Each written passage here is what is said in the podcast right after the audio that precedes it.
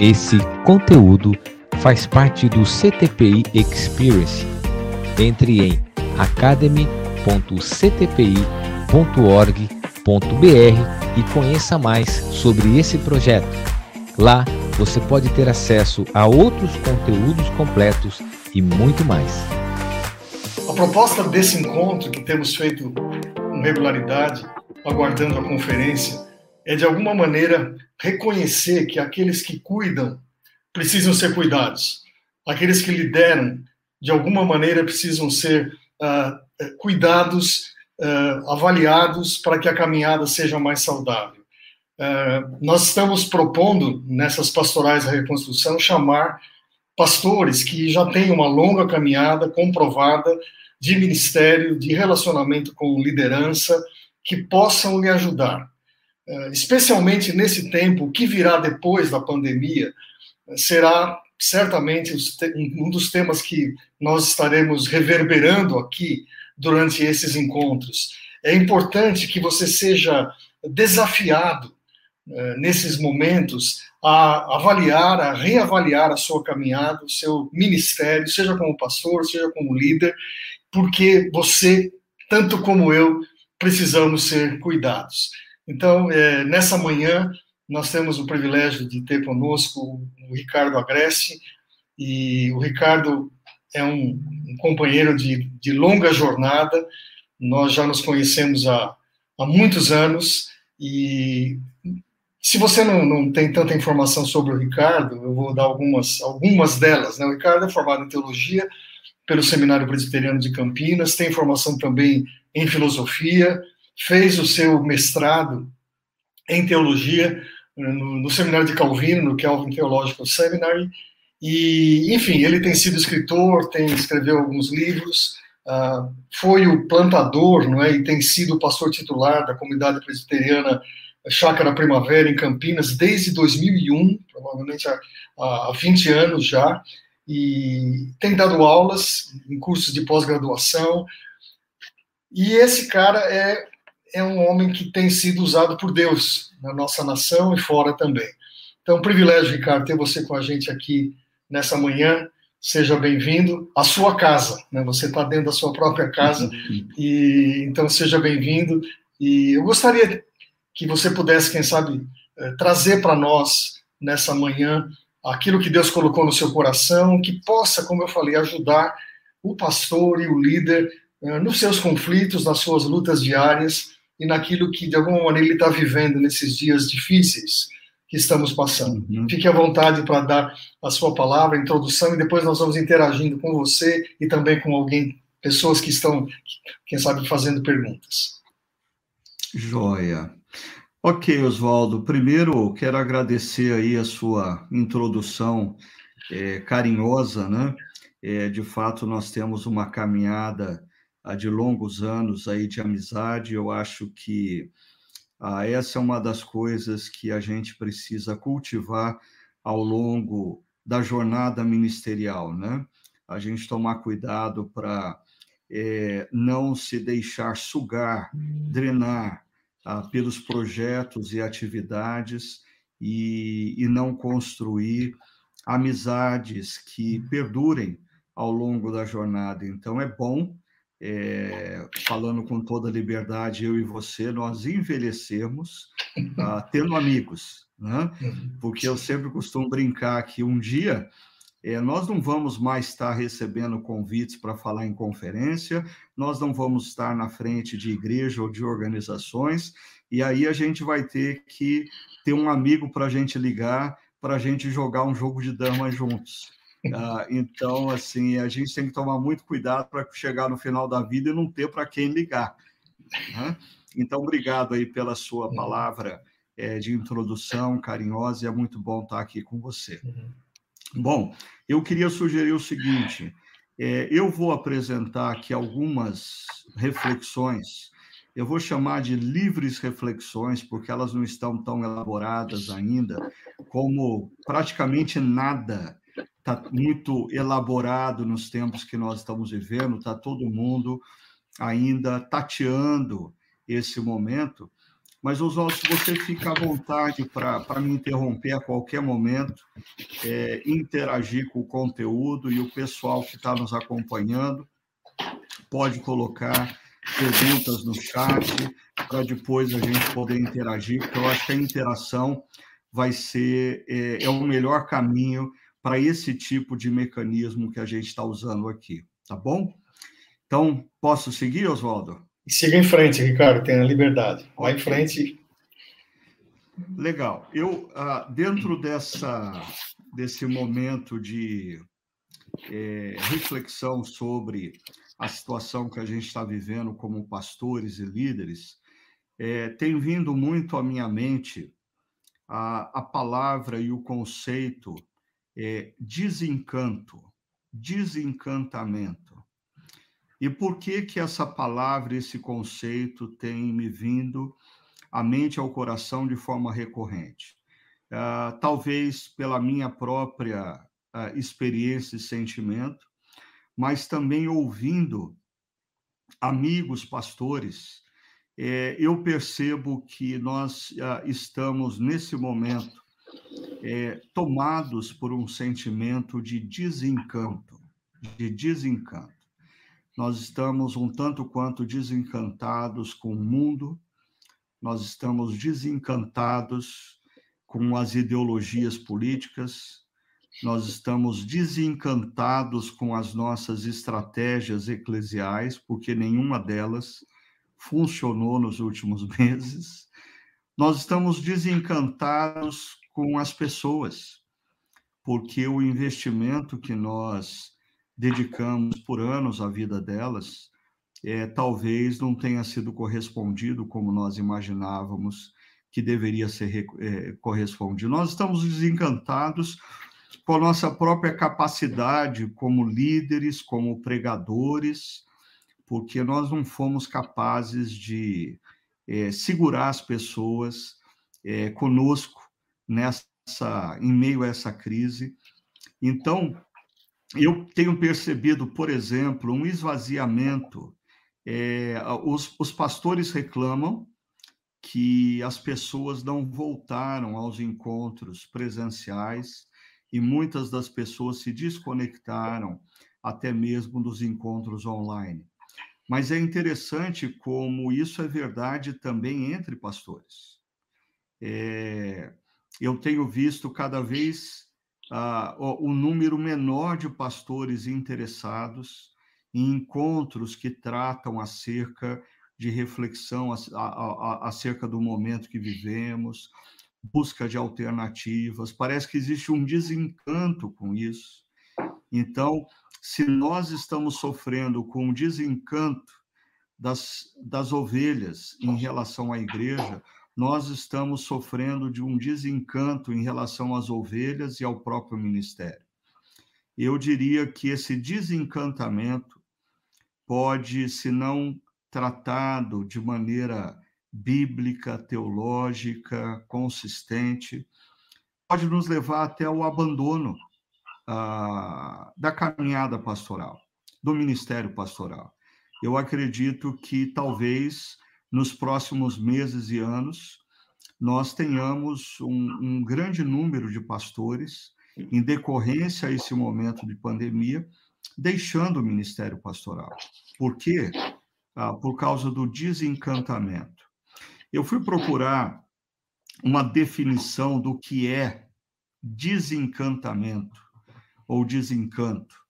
E a definição que eu encontrei diz assim: é o processo através do qual se retira o encanto de algo. Ah, Trata-se de um conceito muito comum nos famosos contos de fada, onde encantos permeiam histórias, personagens e relações. E eu diria que talvez no mundo pré-Covid, nós éramos pastores e que estávamos tomados por um encantamento. Encantamento das histórias, encantamento das pessoas, encantamento dos nossos projetos ministeriais. Mas, continuando a definição nesse sentido, o desencantamento retira o encanto e nos oferece uma visão realista e pura da situação. E quando nós nos deparamos com uma visão realista e pura, é, muitas vezes a gente não consegue lidar com ela. Então, é, ah, eu tenho investido há tantos anos na vida de pessoas, mas em meio a uma pandemia, em meio à polarização política, essas pessoas romperam comigo porque elas optaram pela ideologia política ah, e não pelo meu amor e cuidado pastoral. Ah, essa é a realidade. O apóstolo Paulo viveu isso ah, ah, inúmeras vezes no ministério dele. Jesus foi deixado sozinho ah, uhum. por questões políticas. Jesus foi deixado sozinho. Né? Ah, e, e, e, eu acho que nós estamos precisando. A gente teve um choque de realidade.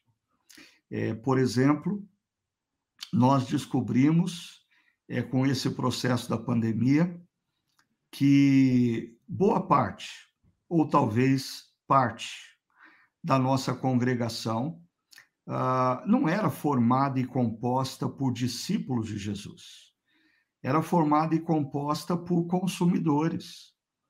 E ao longo da pandemia, os consumidores se dispersaram, ou os consumidores passaram a comparar você e eu com grandes pregadores, pessoas mais elaboradas, pessoas com uma comunicação ah, mais acurada, mais sofisticada. E quando nós fomos colocados na mesma prateleira com esses outros pregadores, as pessoas, os consumidores migraram. Entre ouvir o Ricardo Agreste e ouvir um pregador é, sofisticado, inteligente, elaborado, com uma comunicação fantástica e uma estrutura tecnológica por detrás dele, até eu migro para esse outro pregador. Então, nós nos deparamos com essa realidade e tudo isso tem gerado, consciente ou inconscientemente, essa situação de desencanto, desencanto para com a vida, para com o ministério, para com a igreja, para com os sonhos, para com os projetos ministeriais. Mas deixa eu dividir. Sim, se você me permite, Ricardo, é, você, você elencou é, várias é, áreas, várias situações desse, desse desencanto a partir da figura do pastor, do líder, e que eu estou fechado com você.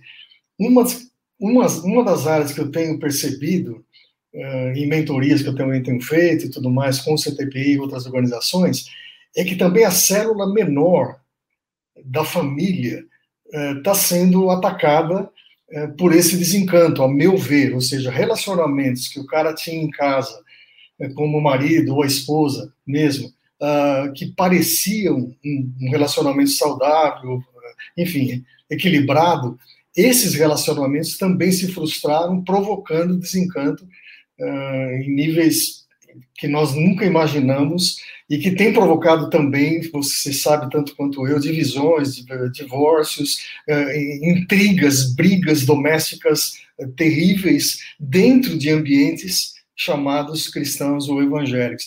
Então, acho que no decorrer da sua palavra, que eu tenho certeza que vai fluir muito bem, porque você pegou uma estrada muito jóia, quem sabe também alguns que estão com a gente possam uh, usufruir também dessa, dessa área também uh, da, da, própria família. Mas fica só uma sugestão, porque o tempo também não é tão, tão grande como nós gostaríamos. Uhum. Cara, siga aí.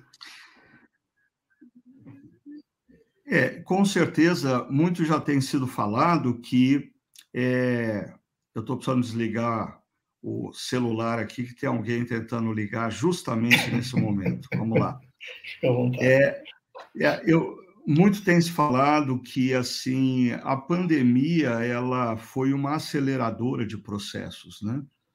Então casamentos que não iam bem ou que não tinham é, bases consistentes, sólidas, a pandemia intensificou a crise.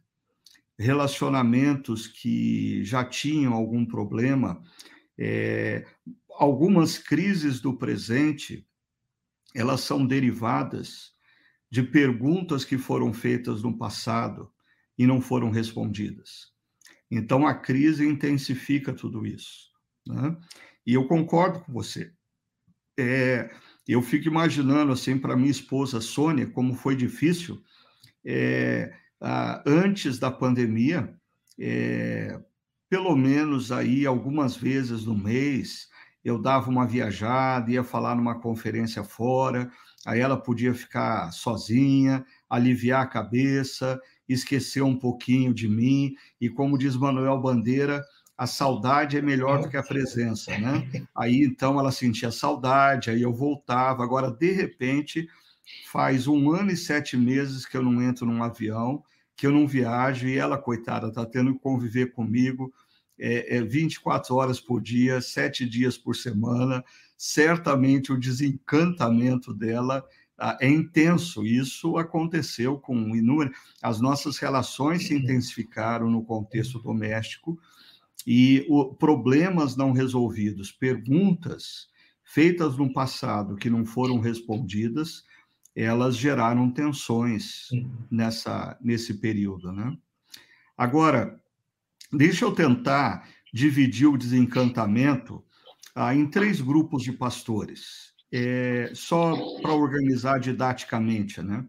Eu acho que a gente tem o primeiro grupo de pastores que eu queria me referir a eles, eu vou denominar como pastores avestruzes. É, por quê?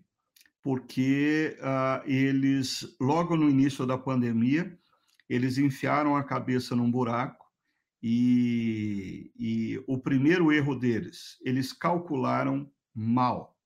Eles calcularam mal. Eles calcularam que o que nós tínhamos lá em março de 2020 era uma onda de uma gripe, uma gripezinha, como dizem por aí, né? E eu me lembro de um processo de mentoria que eu dei para pastores falando da tempestade do inverno e da era do gelo, que esses pastores acharam que nós estávamos só diante de uma tempestade, dois, três dias e tudo passa. Quando tudo se fechou, eles achavam que em duas, três semanas tudo voltaria ao normal. E eles fizeram um cálculo errado. Eles fizeram um cálculo. Nós estávamos entrando numa era do gelo. Nós não estávamos passando por uma mera tempestade. Segunda coisa que aconteceu com esses pastores, porque eles calcularam errado, quando eles se conscientizaram que não tinha jeito e que eles tinham que migrar do presencial para o online em todas as dimensões, eles migraram de maneira equivocada. O que, que eu quero dizer com isso? Uh, o Larry Osborne é, abriu os meus olhos para isso, usando uma analogia, dizendo o que nós fazíamos quando tínhamos encontros presenciais era teatro. As pessoas estavam no auditório e elas tinham visão do palco todo e elas enxergavam as pessoas de longe, ou seja, elas não tinham o foco em uma pessoa, mas no cenário maior. De repente, quando nós tivemos que migrar para o online, é, o que é, esses pastores avestruzes fizeram foi colocar uma câmera na frente do palco e achar que dá para transmitir teatro é, pela televisão. E eles não perceberam que o que nós estávamos fazendo, a partir daquele momento, não era mais teatro, era cinema é, é, você precisaria ter proximidade de rosto, mudou a expressão, coisas que nós fazíamos presencialmente não funcionava mais fazer é, remotamente. Outra coisa, esses pastores confundiram uma crise sanitária sem precedentes ah, nas últimas gerações com perseguição religiosa. Eles incorporaram esse discurso de que a igreja estava sendo perseguida religiosamente e eles passaram a usar esse discurso como o ponto de convergência com os seus membros, com a, as suas ovelhas. E o resultado de tudo isso é que quando ah, o retorno presencial se iniciou, é, esse pastor se deparou com muita frustração porque o, o retorno presencial ele é cercado de restrições, não dá para todo mundo vir, e mesmo que todo mundo pudesse vir, ele descobriu que nem todos vão vir mais. Ele teve perdas. E isso gera desencanto. Mas deixa eu falar de um outro tipo de pastor. E eu vou chamar esse pastor ah, de os pastores narcisistas. Os pastores narcisistas, é, eles entraram em crise quando a Covid tirou deles o palco e o evento, porque grande parte da liderança deles era desenvolvida por causa da performance deles no palco e no evento. E eles uh, perderam essa plataforma. E uh, rapidamente esses pastores eles migraram desesperadamente uh, para a internet, para as redes sociais e passaram a viver uma insanidade de lives, de programações, tentando de todas as formas, de todas as formas, é, compensar a perda da influência que eles tinham no palco e no evento através de inúmeras programações na internet, ah, seja com conteúdo, seja com brincadeira, seja com entrevista, seja com. Assim, fizeram das tripas coração para manter o povo ligado a ele através da internet. No entanto, é, gradativamente as pessoas começaram a se cansar e começaram a se a desconectar. Ah, esses pastores diferentemente dos avestruzes, esses pastores eles concentraram todo o esforço deles não num discurso da igreja perseguida, mas no discurso da organização vitoriosa. Eles precisavam salvar a organização e eles gastaram muita energia para tentar manter a sua organização, igreja local, viva. Ah, só que quando vem o retorno, o resultado desse pastor narcisista não é muito diferente do pastor avestruz. Ele também se depara com restrições, ele não pode ter ah, o seu auditório repleto ah, para ele voltar a exercer a performance no palco e no evento.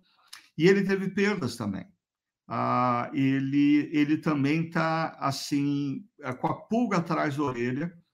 Por que, que algumas pessoas que diziam no passado que estavam cansadas do online não voltaram ainda para o presencial? Aonde essas pessoas estão? E isso tem gerado desencanto.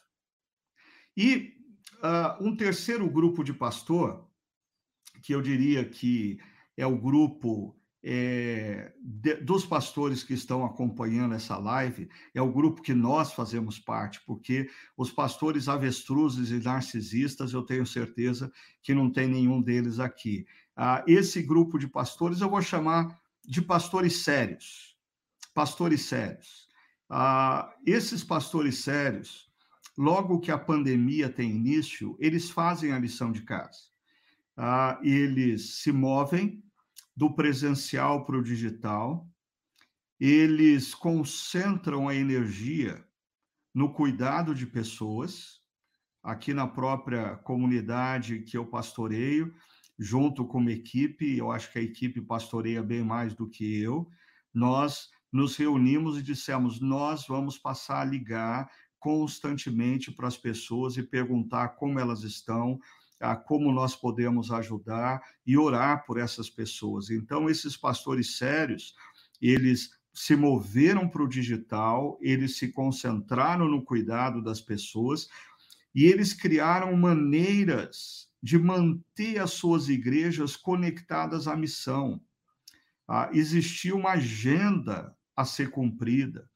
Ah, nós precisávamos cuidar das pessoas que estavam sofrendo, nós precisávamos ir ao encontro de pessoas que estavam passando necessidades. A crise sanitária gerou uma crise econômica e a igreja tinha muito a fazer em relação a isso.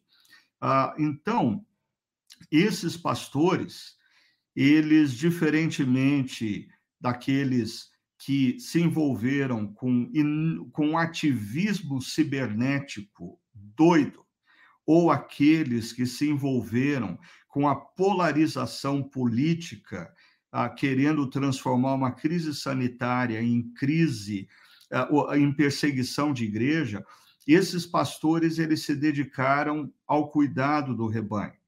Só que eles sofreram eles sofreram com a ala ideológica das suas igrejas, porque toda igreja tem uma ala ideológica, tinha uma ala ideológica, porque alguns já foram embora, mas eles agrediram, porque esses pastores que diziam: nós vamos permanecer fechados, nós vamos permanecer com os cultos é, remotos, nós vamos co continuar cuidando das pessoas, ah, mesmo que remotamente a, a ala ideológica das suas igrejas a, a, foram agressivas com esses pastores.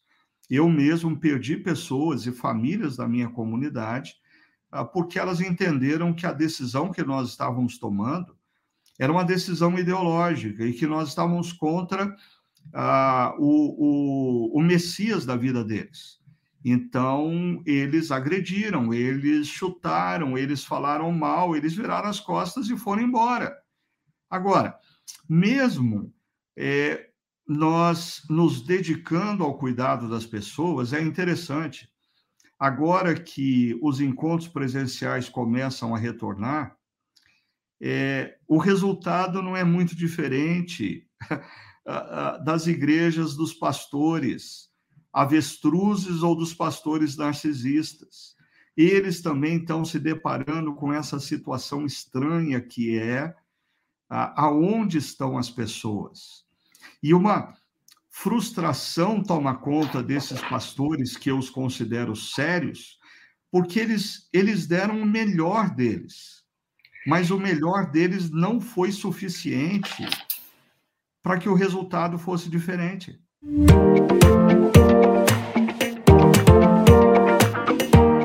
Quer saber mais?